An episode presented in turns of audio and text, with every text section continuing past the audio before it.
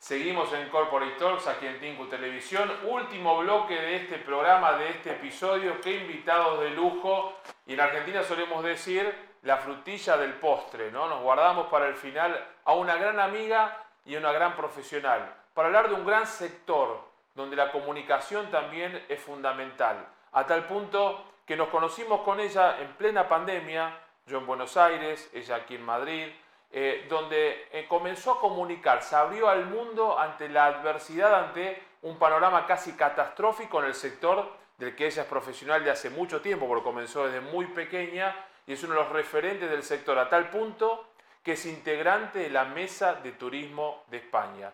Sara Navarrete, está con nosotros y le damos la bienvenida. Gracias, Sara, por estar aquí. ¿Cómo va? Hola, ¿qué tal, Mario? Un placer. Qué gusto tenerte. ¿eh? sí. Mira lo que son las cosas. Vengo de frutilla. Muy bien, la frutillita del frutilla. Ella habla argentina porque visita Buenos Aires muy a menudo también. A ver, vamos a hacer un poco de, historia en los peores momentos, porque a veces uno disfruta de las buenas épocas, pero nos olvidamos o no se conoce cuando la adversidad te toca a la puerta. Y en tu negocio, en el turismo, la pandemia marcó, golpeó y dijo aquí estoy, cuando parecía que todo estaba perdido, tú tuviste la idea de reinventarte y te transformaste, si ya comunicabas, te transformaste en una gran comunicadora. ¿Por qué elegiste la comunicación a nivel global, cuando estábamos todos retraídos y en nuestras casas, para enfrentar ese momento de crisis? ¿Qué fue lo que te llevó a tomar esa decisión, Sara? Pues la verdad es que fue el silencio, literalmente, porque había un silencio atroz, solamente eran noticias negativas, acordaros cuando eh, solamente se veía la cantidad de personas que se estaban muriendo, cómo iba avanzando ¿no? todo el problema del COVID desde China que empezó, Italia, que fue el primer punto en, en Europa, y cómo poco a poco se iba expandiendo y la gente estaba desolada y de nuestro sector había grillos, acuérdate, o sea, es que no se oía absolutamente nada. Y, y, yo creo que duré una semana en casa, una semana en casa, dije, no, puedo, no me puedo quedar aquí, o sea, aquí tenemos que seguir en contacto con los clientes, eh, lo que hablaban anteriormente los compañeros, la comunicación es necesaria para eh, no cortar nunca ese hilo, ¿no? que sepan que estamos ahí, que les estamos apoyando. Y sobre todo mi mercado principal, que sabes que es Latinoamérica, para mí era muy importante contarles eh, en una parte de la comunicación que era el tetatet, ¿no? directamente con ellos, qué es lo que estaba pasando aquí, pero desde el punto de vista del ser humano, no desde el punto de vista de la comunicación y de los medios ¿no? de, comunicación. Y fue lo que, lo que estuve haciendo básicamente. Monté ese canal ¿no? de comunicación que, que es Link4Tour. No había comunicado en mi vida, siempre las reuniones que había hecho eran en, en petit comité. Pero bueno, es algo que siempre me había gustado, eh, la gente se enganchó bastante bien porque monté de repente, no sé, como 12 formaciones diferentes para ilusionar a la gente y que todavía, o sea, sobre todo que no perdiesen esa capacidad de soñar, porque nuestro trabajo dentro del sector turístico es soñar, ¿no? es imaginar dónde quiero ir, qué es lo que quiero hacer. Y eso fue lo que, lo que hice cuando todo estaba mal, porque estábamos todos en esas circunstancias, sacar fuerza de donde no las teníamos, porque imagínate, todas las empresas de turismo eran una, una ruina auténtica, ¿no? estábamos paralizados totalmente pero les quise, quise dar, ¿no? Eh, sobre todo para mí, o sea, me estaba autonutriendo ¿no? de lo mismo que estaba haciendo, eh, diferentes formaciones, pues Laponia, cuando podamos viajar a Laponia, que es lo que vamos a hacer, Camino de Santiago, que es un producto que me encanta, cómo vender eventos deportivos y musicales, que en ese momento también evidentemente y se postulaba muy, a muy largo tiempo. ¿no? Y bueno, pues eso fue lo principal, fue lo que, lo que me ayudó el silencio, o sea, el silencio, para romper ese silencio, soy súper disruptiva. lo llevo fatal el que me digan cómo tengo que hacer las cosas y, y, ayudo, ayudo. ¿Y, cómo es el hoy, a tres años de la pandemia, casi cuatro del comienzo de la pandemia? Yo recuerdo, eh, visité la edición de Fitur 2020, que finalizó, como siempre, a finales de enero. Se celebraba la edición número 40, se celebraba la cifra récord de visitantes eh, a España. 80 millones de personas, eh, era récord. 80, 85 eh, millones, claro. Eh, era, era una fiesta, ¿no? Y de repente, primeros días de febrero, estuve en Barcelona por otros compromisos y ya se veía venir gente de, de los países asiáticos con la mascarilla, y después el 8 de marzo todos sabemos lo que sucedió, es como que no es que venía mal la industria o el sector, venía muy bien. Y de repente todo en la nada, tú hablas desde el silencio, de los grillos y de comunicar. A, tres años de eso, de, casi cuatro, eh, ¿cómo se ve? ¿Dónde crees que pasó? ¿Fue una cuestión de, de autoayuda y ayudaste a los demás? ¿Fue una cuestión de confianza en la solvencia del sector? ¿Fue una cuestión de que conocías mucho por tu experiencia en el sector y que sabías que de una u otra forma iba a haber resiliencia e iba a recuperarse, no sé si tan rápido, pero recuperarse la industria turística o el sector turístico en España. ¿Qué fue el factor viéndolo con los hechos ya acontecidos? Te puedo hablar en, como si estuviésemos en presente porque recuerdo la primera idea que se me vino que es nada dura eternamente y eso lo, lo tenía súper claro. Y de hecho yo con mi equipo, cuando hablé con ellos, les dije, a ver chicos, es momento de, de aguantar, tenemos que hacerlo, no sé cómo, porque estamos hablando de un colchón económico que prácticamente no existía.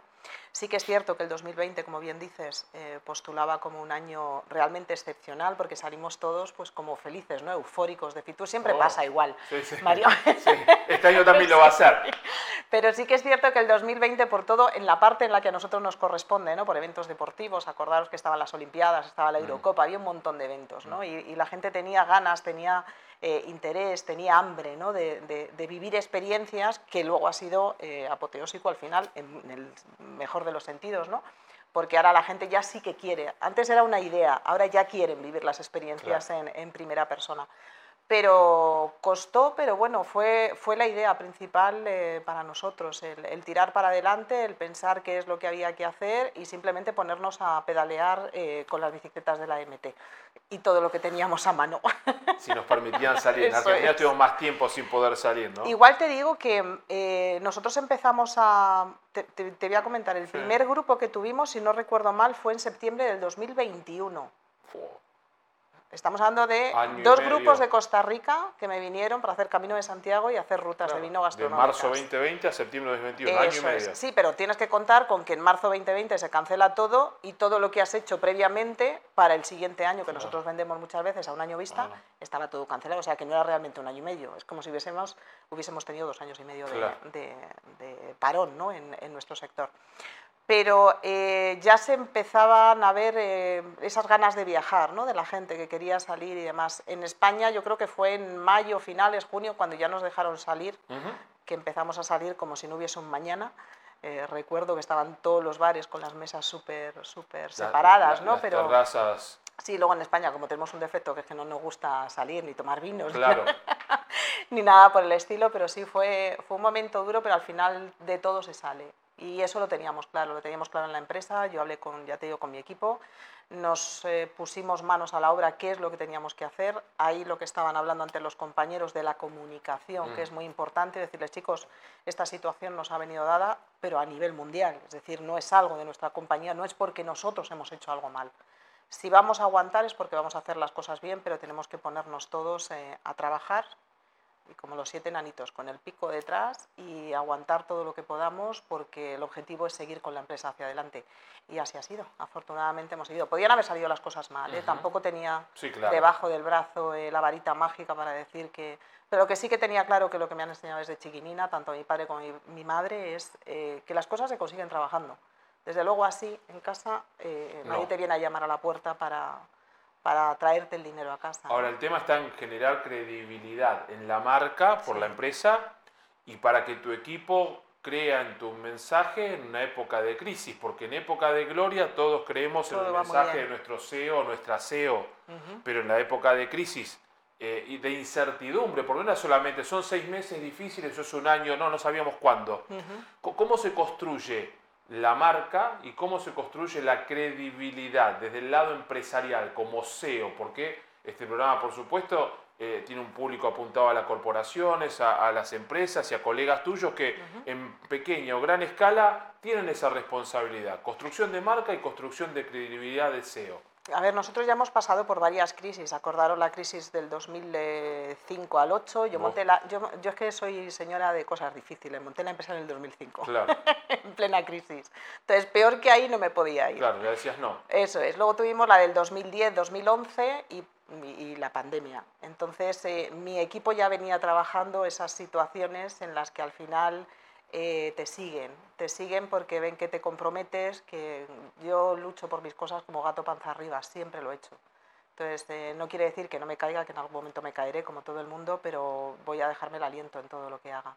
Y el equipo está ahí. Tengo afortunadamente un muy buen equipo trabajando conmigo. Trabajando ya para Fitur, que en pocos días más es. ¿Nos cuentas dónde vas a estar, qué están y qué van a estar presentando? Sí, vamos a estar en el pabellón 4, en el eh, pasillo D y el número 14, en el, casi en el pleno centro del pabellón 4 y la verdad es que bueno, eh, va a ser un stand muy bonito, que ya el año pasado rompió eh, la línea que llevábamos anteriormente. Estamos presentando dos marcas, que una es Sport Travel, ya hicimos el preludio el año pasado, Sport Travel y Traveling Concert y bueno, pues a trabajar Copa América, esa que tanto tenéis ¿no? vosotros en Latinoamérica, que tenéis pasión por ello y bueno, pues todos los eh, eventos deportivos, los eventos musicales y lo que es el turismo de experiencias. Hoy afortunadamente la, el paradigma del turista ha cambiado mucho y, en nuestra empresa intentamos buscar eso, ¿no? renovarnos en, todo momento.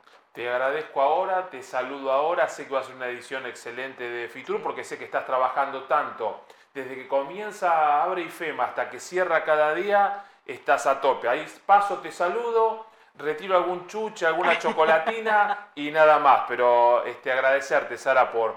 Y, realmente nuestra, nuestra admiración eh, porque es un aseo que pones eso que tienes en el discurso, lo compartes con tu equipo y la pasión la pones en tu empresa. Muchísimas gracias. Gracias a vosotros por contar conmigo y nada, seguir trabajando.